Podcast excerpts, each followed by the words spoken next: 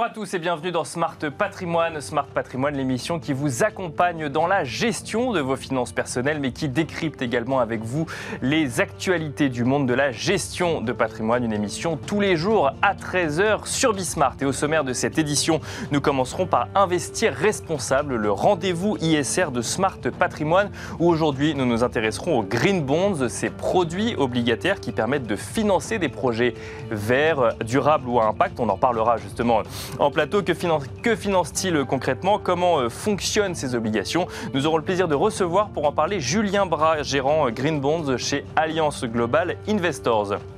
Et puis dans Enjeu patrimoine, nous reviendrons sur ce qui donne l'impression d'être le thème de cette campagne présidentielle. Tous les candidats ont un avis dessus et formulent des propositions plus ou moins affirmées. S'agit-il de la transition écologique ou de l'inflation ou encore de la politique intérieure ou extérieure de la France? Eh bien non, je vous parle d'un sujet qui nous concerne directement dans Smart Patrimoine, l'héritage, votre héritage et plus généralement les dons ou les transmissions de patrimoine. L'héritage, l'enjeu de la présidentielle, c'est la question que nous nous poserons avec Meyer Azogui, président de Cyrus Conseil, mais aussi avec Florence Legros, directeur général d'ICN Business School. Bienvenue à vous tous qui nous rejoignez. Smart Patrimoine, c'est parti. Et nous commençons donc avec Investir responsable, le rendez-vous ISR de Smart Patrimoine. Euh, aujourd'hui, on va s'intéresser aux Green Bonds, ces obligations vertes qui ont vocation à financer des projets verts ou durables. Et pour en parler, nous avons le plaisir de recevoir sur le plateau de Smart Patrimoine Julien Bras. Bonjour Julien Bras. Bonjour. Bienvenue sur le plateau. Vous êtes gérant Green Bonds chez Alliance Global Investor. Vous êtes la personne tout indiquée pour nous expliquer ce que c'est que ces euh, produits financiers. Donc euh, Green Bonds, dans Green Bonds, il y a Bonds. Donc on comprend que c'est des produits obligataires. Est-ce que vous pouvez nous redonner une définition un petit peu de ce que c'est que ce que ces produits alors, effectivement, euh, un, green bond, c'est donc effectivement un produit obligataire, donc une, émission obligataire qui est euh, hormis les aspects verts, euh, complètement standard par rapport à une émission obligataire normale. Donc c'est une, obligation classique, mais avec un objectif euh, qui, lui, va différer de, des obligations classiques, justement. C'est ça. En réalité, la, vraie différence entre une obligation verte et une obligation standard, c'est le fait qu'au moment de l'émission, euh, l'émetteur va s'engager à allouer les fonds levés sur les marchés via cet emprunt obligataire à des projets verts. Donc, des projets en lien avec la transition, transition écologique. D'accord. et tout au long de la vie de l'obligation, euh, l'émetteur va aussi euh, s'engager à reporter un certain nombre d'informations, d'indicateurs aux investisseurs sur les types de projets qui ont été financés, les caractéristiques de ces projets, euh, quels montants ont été effectivement alloués, quels montants restent à allouer, si, toutefois tout n'est pas alloué au moment de l'émission. et c'est vraiment cet aspect de transparence hein, qui différencie euh, le, ce, produit d'investissement par rapport à euh, une autre obligation normale. Donc en fait, quand on émet ces obligations vertes, il y a d'abord un engagement de n'aller financer qu'un certain type de projets qui sont en lien avec la transition écologique. Ensuite, il y a un engagement de donner la possibilité de vérifier tout au long de la vie de l'obligation, tout au long du financement, euh, qu'on finance bien ce, ce, pour quoi on s'était engagé au départ, et donc que des projets verts euh, ou durables. Exactement. Il y a un engagement de euh, reporter au moins une fois par an sur, sur les, fonds qui ont été vraiment alloués, quels, ont, quels fonds ont été alloués à quel projet. et quelles sont donc les caractéristiques de ces projets, avec l'idée, in fine, d'avoir la possibilité aussi de mesurer l'impact d'un investissement donné. D'accord. c'est vraiment le, le, point clé de, et la, différence euh, majeure de ce type d'investissement, c'est euh, qu'on est, on est capable de savoir non seulement à quoi les fonds ont été alloués, mais aussi quelles sont les, quelle est la réelle contribution de ces investissements à la transition vers une économie alignée avec. D'accord. Donc en fait, on ne va pas simplement vérifier si on finance, donc je sais pas moi par exemple des énergies renouvelables, mais on va aussi regarder dans les activités de ce qu'on a financé quel est l'impact de ces activités sur la société ou sur l'environnement. On va pas s'arrêter juste à ce qu'on finance. On va, on va s'intéresser finalement à l'impact de ce qu'on a financé. C'est ça. Alors, c'est pas euh, aujourd'hui, on n'a pas une visibilité euh, très détaillée sur l'ensemble du marché. D'accord. c'est ce que j'allais dire. Finalement, ce reporting ou ces données, il faut après euh, les comprendre, les analyser, les digérer pour le coup. C'est ça. Et, c'est vrai qu'il n'y a pas encore de standardisation sur la mesure de ces impacts, sur la manière de reporter ces impacts-là, quels indicateurs utiliser. Euh, il y a encore beaucoup de, beaucoup de différences selon les émetteurs. Euh, certains émetteurs qui ne reportent pas aussi euh, ces, éléments et ces indicateurs d'impact. Donc c'est encore l'aspect sur lequel beaucoup de progrès peuvent être faits et peuvent être faits et vont être faits certainement. mais c'est du moins pour nous investisseurs vraiment l'enjeu majeur. Et alors, comment on fait quand on est investisseur et qu'on propose du coup ces green bonds, puisque du coup on les offre, c'est pas vous qui les, qui, les, qui les créez, ou en tout cas parce que c'est pas vous qui les émettez, mais en tout cas vous les, vous les proposez, donc ça veut dire qu'il y a un engagement de vérification aussi. Comment est-ce qu'on fait pour, euh, pour, euh, pour justement vérifier que ce sont bien des green bonds, alors là même que le côté reporting est, euh, est pas encore uniformisé sur les données qu'il faut récupérer pour, pour comprendre si c'est des green bonds ou non? Alors, nous, on a défini, comme en en tant qu'investisseur nos critères de sélection. Euh, c'est-à-dire qu'à la fois sur, euh, sur deux aspects essentiellement. Euh, d'une part, l'aspect, on va dire, quelle est la structure de l'obligation et quels sont justement les engagements pris par l'émetteur. D'accord. donc, est-ce qu'il y, est qu'il y, a bien un engagement de reporting D'accord. Euh, est-ce que cet engagement est tenu au fur et à mesure de, euh, de la vie de l'obligation sur, sur, le marché secondaire Parce que le, risque, ça pourrait être qu'on prenne un engagement au départ et que finalement on aille financer autre chose, c'est ça C'est d'où le côté reporting C'est ça. D'accord. C'est ça. Alors ça s'est vu très très très rarement. D'accord. Euh, les, les, engagements qui sont pris sont généralement très bien tenus par les émetteurs. D'accord. aussi parce qu'il y a un aspect de réputation qui est très important. D'accord, bien sûr. oui, puis c'est public, j'imagine. Exactement. Oui, donc bien sûr, oui, donc on sait effectivement, enfin, donc très vite, on peut se retrouver avec, euh, avec euh, bah, un sujet de réputation qui peut venir parce qu'en en fait, on, on, avait pris un engagement et finalement, on a financé totalement autre chose. Donc, ça. donc ça arrive assez peu. Mais c'est un risque dont il faut savoir se prémunir. C'est ça. Donc c'est vrai qu'il y a vraiment cet enjeu d'être capable de suivre la vie de l'obligation et de suivre euh, le, fait que l'émetteur respecte et tienne ses engagements ou non. D'accord. Et le deuxième aspect auquel on va s'intéresser aussi, c'est plus sur la partie projet au sens propre. Euh, où là on a défini euh, la, liste d'activités euh, qu'on souhaite pouvoir financer via via des investissements dans, ces, dans ces, types d'obligations. Donc en fait, il y a un côté un peu exclusion de ce qu'on ne veut absolument pas financer et il y a un côté un peu sélection de ce qu'on veut financer en priorité et on va se concentrer sur ces obligations vertes-là. C'est ça, en sachant que tous les aspects réglementaires qui sont en train de se mettre en place aujourd'hui euh, couvrent également ces deux aspects. Donc euh, est, euh, comment est-ce que les obligations sont structurées, quels sont les engagements pris. Et on le voit notamment au niveau européen au travers du standard Green Bond qui est en train d'être mis en place. D'accord. et également l'aspect projet et activité. Euh, avec cette volonté de définir au niveau européen via la taxonomie ce qui est une activité verte, ce qui n'est pas. Donc la taxonomie a un impact direct aussi également sur l'émission de Green Bond, pour le coup, la taxonomie européenne Oui, puisqu'en fait, le standard Green Bond fait explicitement euh, référence à euh, la taxonomie qui est encore en développement. Euh, et donc, il y, a un impact direct sur ce marché-là.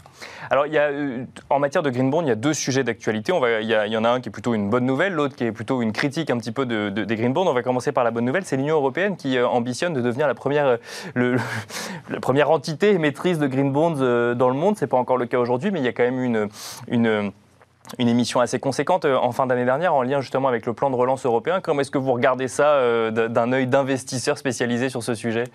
Alors nous, on le voit forcément d'un très bon oeil, parce que chaque nouveau participant vient apporter euh, du volume au marché, d'une part, euh, et puis plus de diversification. Euh. C'est un gros marché d'ailleurs aujourd'hui, les green bonds Alors c'est un marché qui a dépassé les 1500 milliards de dollars équivalents au niveau global. D'accord. et c'est donc c'est une croissance qui est assez, assez importante, puisqu'on part d'un marché qui n'existait pas en 2007, mhm. qui a été euh, très confidentiel pendant quelques années, qui a réellement commencé à se développer en 2014, 2014-2015. Euh, et qui ensuite s'est vraiment développé de manière quasiment exponentielle avec un volume d'émissions supérieur à 400 milliards l'année dernière. D'accord, donc en 2021 pour le coup. Et donc là, 1500 milliards euh, au global, et on s'attend à combien pour 2022 Vous savez, non, c'est un peu tôt pour le dire, on est en janvier ou on a déjà des estimations. C'est encore un peu tôt, il y a des estimations qui ont été faites, euh, qui ont été faites par plusieurs participants sur le marché. On est sur des estimations qui vont entre 600 milliards et 800 milliards, toujours en équivalent de dollars. Euh, on verra ce que, ce que Bien sera sûr, euh, et effectivement, dans ce marché-là, l'Union européenne euh, veut une place de premier choix. C'est ça.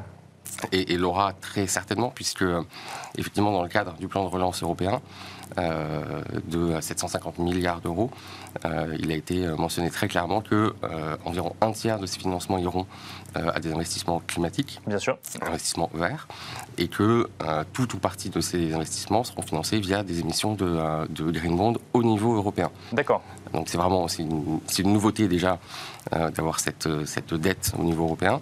et c'est vrai qu'avoir cet acteur présent euh, sur le marché, c'est vraiment. Euh, oui, puis avec d'un côté le côté réglementaire au niveau européen et de l'autre l'engagement de se financer avec, euh, avec, ce type, avec ce type de produit. En revanche, il y a les green bonds, comme un certain nombre d'ailleurs de produits ISR, n'échappent pas aux critiques et on, a pu lire des articles récemment, d'ailleurs on en a parlé dans cette émission, de certains investisseurs qui s'inquiétaient de voir qu'on pouvait émettre des green bonds et financer des activités qui, dans leur perception, n'étaient pas du tout des activités vertes. Je pense notamment au financement d'un aéroport à Hong Kong, c'est le plus récent qui a été mis en, en lumière par Reclaim Finance, mais ce n'était pas la première fois que ça arrivait. Euh, là, qu'est-ce qu'on se dit? On se dit, euh, il y, a un problème dans, euh, dans le fonctionnement du produit ou c'est ou c'est finalement un, manque de pédagogie sur ce qu'on peut faire et ne pas faire avec un green bond? Alors, je pense qu'il y a plusieurs points. il y a déjà, d'une part, le fait que euh, aujourd'hui, on est, on, est face à un, marché qui est en train de, de, de, on va dire, finaliser, de se structurer. Bien sûr, et donc qui n'est pas réglementé. C'est-à-dire que vous nous l'avez dit, il n'y a pas d'uniformisation dans ce qu'on peut euh, faire ou ne pas faire sur les green bonds. Chacun fait un peu euh, comme il l'entend ou comme il le voit. le label ISR, par exemple, peut pas, peut pas, on ne peut pas labelliser des, des, green bonds avec le label ISR ou on peut Alors, on pourrait, mais ça nécessite. ISR et Green Bond, c'est pas forcément des approches. Pas forcément qui sont, la même chose, ah, d'accord. Elles peuvent être distinctes, ça peut être des approches qui sont complémentaires. On peut avoir un fonds Green Bond qui est labellisé ISR. Euh, on peut avoir un fonds Green Bond qui est labellisé Greenfin, qui est le label, euh, le label français euh, directement lié, exactement, et qui est directement lié aux investissements climat. mais mais c'est vrai qu'on a un marché qui est réglementé de manière locale dans mhm. certains pays. Euh, il est réglementé en Chine, par exemple, depuis, euh, depuis 2015. Euh, D'accord. qui, donc, qui va être réglementé bientôt aussi au niveau européen, qui l'est dans d'autres dans d'autres régions.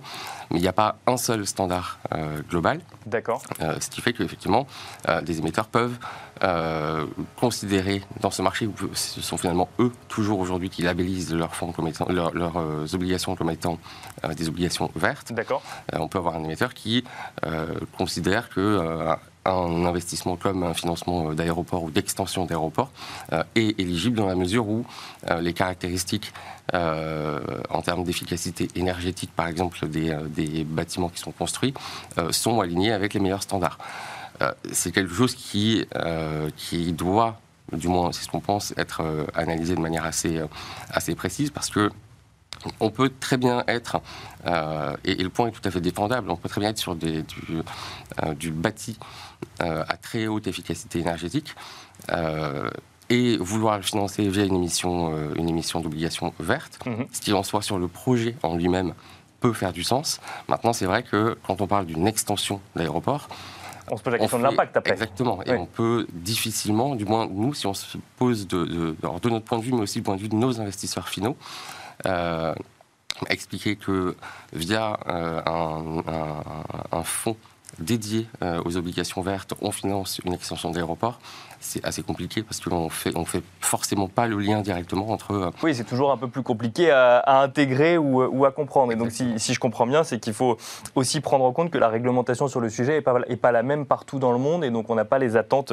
les mêmes attentes euh, partout.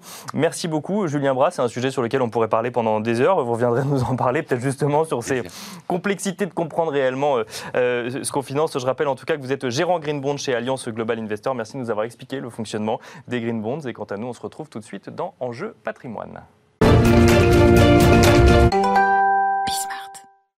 Et nous enchaînons à présent avec, euh, le, avec Enjeu patrimoine et ce sujet qui agite tant la présidentielle. Votre héritage, apparemment, selon les politiques, la machine à transmettre son patrimoine cale ou en tout cas ne correspond plus aux attentes des Français et chacun y va de sa proposition. Certains veulent exonérer les dons, d'autres prendre l'intégralité du patrimoine transmis au-delà d'un certain montant. On décrypte ces enjeux avec Meyer Azogui, président de Cyrus Conseil. Bonjour Meyer Azogui. Bonjour Nicolas. Bienvenue Bienvenue sur le plateau de Smart Patrimoine et on décrypte également ces enjeux avec Florence Legros. Bonjour Florence Legros. Bonjour Nicolas. Bienvenue, euh, vous êtes directeur général d'ICN Business School et on va commencer avec vous Florence, une question que j'ai envie de vous poser à tous les deux, mais pourquoi est-ce que euh, selon vous l'héritage, ce sujet de la transmission de patrimoine est autant au cœur des débats alors qu'il y a plein de sujets qui pourraient être abordés dans cette campagne présidentielle et qu'on a l'impression que c'est le premier sujet sur lequel tous les candidats ont envie de s'exprimer euh, à l'ouverture de cette campagne plus ou moins officielle pour chacun des candidats? Bah, la première raison, probablement, c'est parce que le sujet a été abordé. Oui. Et donc, euh, non, mais il y en a qui n'ont pas été abordés. C'est vrai, c'est vrai, pas encore. Voilà. Et euh, la deuxième raison, c'est que je pense qu'il y a beaucoup d'affect, hein. c'est-à-dire, c'est ce que j'ai accumulé, euh, c'est le fruit de mon travail, de toute une vie, etc. Donc, je veux transmettre à mes enfants le, fruit de ce travail. Donc, je pense qu'il y a beaucoup d'affect là-dedans, même si, en fait, on en parlera probablement, mais souvent l'héritage est assez limité. Et alors, il y a beaucoup d'affect là-dedans. Pour autant, euh, aucune proposition des candidats, Meyer Azogui, euh, ne dit bah, euh, Moi, je trouve que le système fonctionne bien, donc on, reste sur le système actuel. Ils veulent tous le changer. Ça veut dire qu'il y a un constat d'échec du système de transmission de patrimoine actuel ou on est de l'ordre de J'ai envie d'exister politiquement, pour le dire gentiment Il me semble qu'il y, y, a trois raisons. La première, c'est que c'est un sujet éminemment politique. D'accord. La meilleure preuve, c'est comme vous le disiez 75% des patrimoines ne sont pas taxés en France. Mmh. 75%, et contrairement à l'adage qui veut que l'impôt le plus juste soit celui que, paye le voisin, là, 75% des Français sont pour la réduction des droits de succession alors qu'ils ne savent pas qu'ils ne vont pas en payer. Puisque le patrimoine moyen qui est transmis en France, c'est 135 000 euros. Et donc, en dessous de ce montant-là, on ne paye pas de... C'est pas qu'on ne paye pas. Le montant global du patrimoine transmis est de 135 000 euros. Après, avec les abattements, etc., ce qui fait que 75% des patrimoines ne sont pas taxés. D'accord. En plus, pour l'État, ça représente à peu près 1% du budget global de l'État, les droits de succession. Donc, on est sur un sujet qui est politique et qui est également été mis. Il y a eu un le, Conseil. Euh, il y a eu un débat euh, avec un rapport qui était remis par le Conseil. le Conseil d'analyse économique.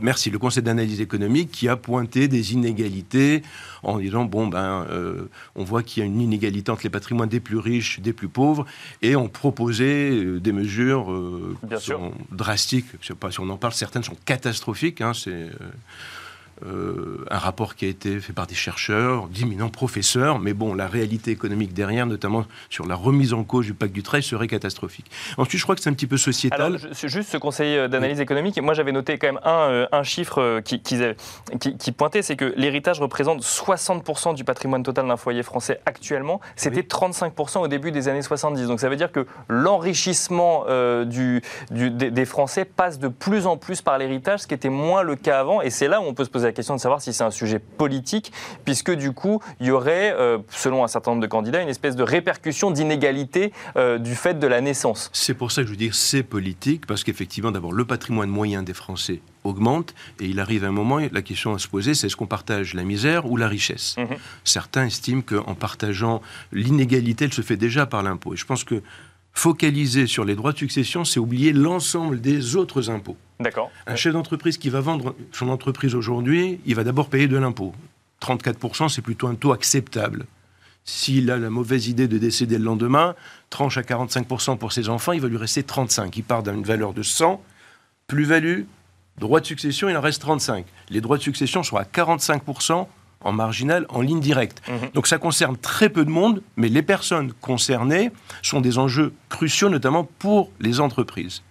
Et donc, euh, il y a effectivement les aspects de taxation, mais je pense qu'il y a aussi le fait de dire comment est-ce qu'on peut mieux répartir cette richesse. Et l'un des points qui a été mis en avant, c'est qu'on le voit, notamment ça vient des pays anglo-saxons, où la philanthropie est extrêmement développée. Et on dit en France, ben, il faudrait d'être euh, revoir le principe sacro-saint du code napoléonien de la réserve héréditaire, la réserve légale et la quotité disponible, où les enfants sont obligatoirement réservataires. Mhm.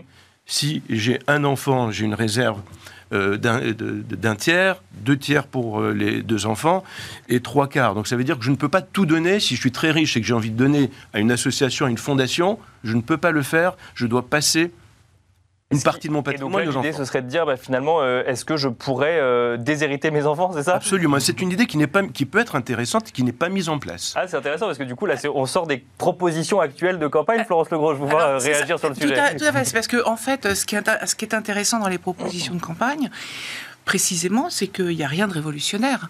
En fait, euh, effectivement, ce qui vient d'être, euh, alors, ce qui vient d'être dit, c'est que si on compare avec les systèmes américains, par exemple, aux États-Unis, le prélèvement se fait à la source. Mhm. Et après, vous avez complète liberté de tester. D'accord. Parce qu'en France, on n'a aucune liberté de tester, enfin, sur la part réservataire, et euh, donc je parle souvent de contrôle évidemment, mais en fait, dans 70% des cas, après, c'est quand même égalitaire. Soit parce que euh, la, la part réservataire euh, ne, enfin, conserve l'égalité, soit même parce que les gens font un testament, mais en réalité, ça ne va pas changer grand-chose. Ils vont simplement écrire que la maison de campagne revient à la fille et... Ah, euh, ça peut être crucial, hein, parce qu'il y a l'aspect fiscal et après il y a l'aspect de répartition du patrimoine Voilà. avec Mais- les, les mais- indivisions qui peuvent être catastrophiques Voilà. dans des je- familles. Mais ce que, Voilà. ce Ce que que vous dites, c'est que globalement, il y a une égalité entre enfants. Voilà, ce que je voulais dire, c'est qu'aux États-Unis, vous payez avant Oui, et après, vous avez totale liberté de tester. Donc on veut, pas, on veut transmettre 100 000 euros, alors ça, ça peut être plus, mais euh, on paye d'abord et payer, ensuite je- donc je vais payer 20 on 000 divise euros. comme on veut. Et après, ah, c'est pas que je divise comme je veux, c'est que si ça me fait plaisir, je vous donne à vous. Ou à la petite dame qui s'est occupée de moi jusqu'à la fin de mes jours. Et je déshérite complètement mes enfants. Je déshérite la liberté Oui, puis on peut même d'ailleurs transmettre à ces animaux, Ah. ce qui n'est pas possible en France. Oui, Alors, oui. ceci dit, et ça revient quand même à la première question, pourquoi est-ce qu'il y a un peu d'affect? C'est qu'on observe quand même que les Américains sont quand même, alors ils passent tous par un lawyer parce que quand même ça se fait, mais en, en réalité, à la fin, c'est relativement égalitaire. Donc en, en fait, euh, ce qui est intéressant, c'est que ça finalement ne change, ça change marginalement. Donc il n'y a pas de comment de, de- de proposition. On n'a pas cette proposition qui serait quand même après assez révolutionnaire parce qu'on pourrait très bien imaginer qu'on casse les dynasties comme ça. Donc c'est quand même ouais. un sujet politique. Et il n'y a non plus, euh, en fait, pas tellement, je trouve, de distinction entre ce qui est euh, aide, donc ça c'est quand euh, les enfants sont jeunes, euh, donation et héritage. Et donc là aussi, il pourrait y avoir une proposition révolutionnaire qui serait de dire, au contraire, on taxe à mort l'héritage pour faciliter les donations. avant effectivement le décès de la personne. Parce que c'est vrai que là, effectivement, Alors. donc là j'ai les, j'ai les, euh, j'ai les, euh, j'ai les propositions euh, sous, sous les yeux. Je suis d'accord avec vous, il n'y a rien de révolutionnaire. En fait, on augmente des, euh, des seuils, on baisse de certains seuils, ou alors on dit au-delà de 12 millions d'euros, euh, quand il s'agit de, de Jean-Luc Mélenchon, euh, je prends tout parce que je considère qu'il faut, pas, il faut, euh, il faut éviter de répliquer finalement certains, euh, certains gros patrimoines, mais on n'a pas de, de changement drastique de Les effets, fonctionnement. les effets de levier sont de deux natures. Il y a ce qu'on appelle les niches fiscales, et puis il y a les abattements et la durée de renouvellement. Mhm. L'abattement aujourd'hui est de 100 000 euros, et il peut être renouvelé tous les 15 ans. Donc quand on commence à transmettre un patrimoine, c'est rarement avant 60 ans. Sauf Donc si ça, a- c'est 100 000 euros par enfant que je peux donner tous les 15 ans. Tous je ne suis 15 pas taxé dessus. Absolument. On a connu beaucoup mieux. À l'époque de Sarkozy, c'était tous les 6 ans et 150 000 euros. Donc beaucoup de candidats reviennent sur ce quantum et notamment Bah, euh, Valérie Pécresse propose Valérie de revenir à 6 ans et d'augmenter à 200 000 euros pour le coup. 200 000 euros. Euh, certains euh, proposent de l'élargir aux, aux frères et sœurs, Mhm, bien euh, sûr. puisque les frères et sœurs sont taxés à partir de 16 000, euh, de 16 000 euros à peu près. Là, on mettrait le même seuil à 100 000 euros. Donc c'est ce seuil, Donc ça, c'est notamment Marine Le Pen qui propose ça pour le coup. oui. et combien de fois on peut le renouveler? Ça, c'est le premier point. Le deuxième point, c'est tout ce qui est appelé niche fiscale. Alors, on met l'assurance vie à toutes les choses, notamment ce rapport parle beaucoup d'assurance vie. J'ai peur qu'il y ait, que ce soit un petit peu biaisé, parce que l'assu- l'assurance vie aujourd'hui, au-delà de 800 000 euros, j'arrondis, hein, que les Bien sûr, spécialistes ouais, ouais. euh. Pour qu'on puisse comprendre effectivement. Au-delà de 800 000 euros, le taux d'imposition en assurance vie est de 31,25%. Vous voyez- vous voyez la précision. Donc, c'est- la niche fiscale est quand même assez limitée. Bien sûr. Puisque le tranche marginale est de 45%, et 45%, c'est quand on reçoit un patrimoine en pleine propriété. Donc Mhm. déjà, quand il y a un démembrement, euh, donc l'usufruit d'une propriété, souvent le conjoint qui n'est pas taxé, là c'est la loi TEPA de Sarkozy aussi qui fait que les conjoints ne sont pas taxés en France. Bien sûr. Quand ils héritent, effectivement. Quand Par contre, héritent. quand eux-mêmes décèdent et qu'ils transmettent, là, pour le coup, il y a une Il y a taxation. une taxation. Donc le fait de se dire on a la possibilité de profiter de l'assurance vie de façon totalement exonérée, c'est faux, puisque c'est limité avant 70 ans et c'est taxé à 31,25%. Donc ça, c'est ça, c'est un sujet qui est mis sur la table, bah, notamment par Yannick Jadot, mais par d'autres, de dire euh, finalement on peut euh, mais- di- transmettre son patrimoine de différentes façons, via l'assurance vie, via des niches fiscales ou autres. Moi, je, euh, je supprime tout et je considère que dès que c'est transmis, c'est sous, le, sous, À le la même, limite- sous la même enveloppe fiscale. À la limite, pourquoi pas simplement qu'il ne touche pas au passé D'accord Ce qui a été fait avant une certaine date, parce que c'est la remise en cause de la parole de l'État et l'économie fonctionne avec de la confiance. Donc l'assurance vie, les, les exonérations, et puis surtout euh, ne pas toucher au pacte du Treil qui permet de transmettre une entreprise dans des conditions acceptables. Et encore une fois, c'est un actif non liquide Bien sûr. et souvent la succession met fin euh, à une entreprise, à beaucoup de liquidations, ou même des grosses entreprises qui ne peuvent pas continuer à grossir. On a beaucoup moins de TI qu'ailleurs. Et donc, à un moment, vouloir remettre, enfin, casser ce qui marche, moi, j'aurais plutôt tendance à leur dire flécher l'argent vers l'économie réelle. L'assurance vie, vous voulez supprimer le droit de succession sur l'assurance vie, qu'il n'y plus d'exonération OK. Parce Ça peut ne plus se justifier. À la fin, c'était pour financer les déficits publics puisqu'il y avait beaucoup d'obligations. Aujourd'hui, on leur dit si vous investissez dans du non-côté, dans des entreprises réelles, qui sont RSE pour aller Bien dans sûr. le sens, etc. On pourrait avoir vous des exonérations pour, euh, pour financer. Euh, Alors, juste, moi, il y a un sujet que j'aimerais traiter. Il reste euh, que- quelques minutes. Euh, Florence Legros, on a parlé effectivement de, donc, par exemple, de, de pouvoir transmettre à ses frères et sœurs ou autres. Il y a quand même quelque chose qui revient souvent, et ça revient d'ailleurs même dans cette idée de pouvoir transmettre plus plus souvent, c'est euh, la transmission intergénérationnelle, de transmettre de ses grands-parents à ses petits-enfants. Et là, on se dit, il y a peut-être, c'est là où la machine cale, c'est qu'en fait, avec l'allongement de la durée de vie, est-ce que l'héritage a le même rôle ou le même intérêt qu'il y a euh, ne serait-ce que 20 ans ou 50 ans? Non, mais tout à fait. D'ailleurs, c'est la raison pour laquelle, euh, enfin, on, disait tout à l'heure que peut-être il fallait réfléchir sur l'accélération des donations, parce qu'avec l'allongement de l'espérance de vie, effectivement, le patrimoine va finir par tourner. Je sais, je vais pas être politiquement correct, mais entre des vieux de 120 ans et des vieux de 100 ans. Et donc, c'est quand même pas très dynamique pour l'économie. Et ça, les études de l'INSEE le montrent. hein, le fait de faire des donations, ça est un accélérateur, un accélérateur de croissance. Et notamment parce que, en fait, ça permet euh, de créer des entreprises, quelle que soit euh, euh, la forme de la donation, d'ailleurs. Donc, et les créateurs d'entreprises, en fait, en France, sont souvent des gens qui ont perçu des donations. Et donc, il faut certainement pas négliger cet aspect. Et de manière générale, je, crois aussi que le, débat, quelquefois, on a l'impression qu'il se focalise autour de, des riches. Hein, donc, euh, qui utilisent des niches fiscales. Et on a l'impression là qu'un riche, c'est Hong Picsou en train de baigner euh, dans ses, euh, Oui, ou qu'un entrepreneur, même si on Picsou, en train de baigner dans ses, dans dans ses ses sous, c'est pas toujours le cas. alors qu'un entrepreneur, enfin, Ça, ça peut léguer des dettes aussi. ça, Non, ça peut léguer c'est un des dettes, mais sur- patrimoine non liquide. Et c'est un patrimoine non valeur, liquide. bon. Et c'est surtout un patrimoine productif. Et d'ailleurs, les gens qui font des donations aujourd'hui en France, c'est d'abord effectivement des hauts patrimoines, mais aussi les agriculteurs, par exemple. Et donc euh, là, on a clairement un patrimoine qui n'est pas liquide et qui est un patrimoine productif. Donc il faut quand même pas tout mélanger. Azogui, il reste 30 secondes. oui. Eh bien, effectivement, aujourd'hui, on hérite de plus en plus tard. Et donc, il y a une question de transfert euh, d'actifs de génération qui vont aller, si je donne de l'argent à mes enfants, elles vont consommer, je dis elles parce que j'ai des filles, Bien elles, sûr. ouais. elles vont consommer, elles vont payer de la TVA, elles vont acheter un, un bien immobilier, elles vont payer de la taxe foncière. Donc il s'agit de voir comment on peut faire circuler ce patrimoine et encore une fois, comment on crée de la richesse pour mieux la répartir. C'est indéniable qu'il y a des inégalités, mais ce n'est pas en taxant qu'on va réussir. C'est très simple. L'impôt, c'est égal à un volume multiplié par un taux. Mhm. En- Bien sûr. Au CP, on le comprend. Si on augmente le taux, le volume diminue. On l'a vu avec la taxe à 75%, les recettes n'ont jamais été aussi basses. Depuis qu'il y a la flat tax, l'argent circule, il y a de la création de valeur et de la taxation qui est naturelle. C'est la contribution de chacun euh, bah, au- à la vie publique, à on la va vie dire. publique. Merci beaucoup Meyer Azogui, président de Cyrus Conseil. Merci beaucoup Florence Legros, directeur général d'ICN Business School. Il y a un sujet quand même qui revient régulièrement, c'est celui de la transmission d'entreprise. Là, on a traité ça de manière générale. Ce sera peut-être intéressant d'ailleurs de se retrouver pour parler spécifiquement de la transmission d'entreprise. Il n'y a qu'un seul candidat qui en a parlé pour l'instant spécifiquement. Enfin, deux, il y a Éric Zemmour et euh, Valérie Pécresse qui en parlent sans vraiment en parler. Mais peut-être qu'on aura plus d'éléments la prochaine fois. Merci à tous les deux. Merci à vous de nous avoir suivis. On se retrouve demain à 13h pour une nouvelle édition de Smart Patrimoine sur Bismart.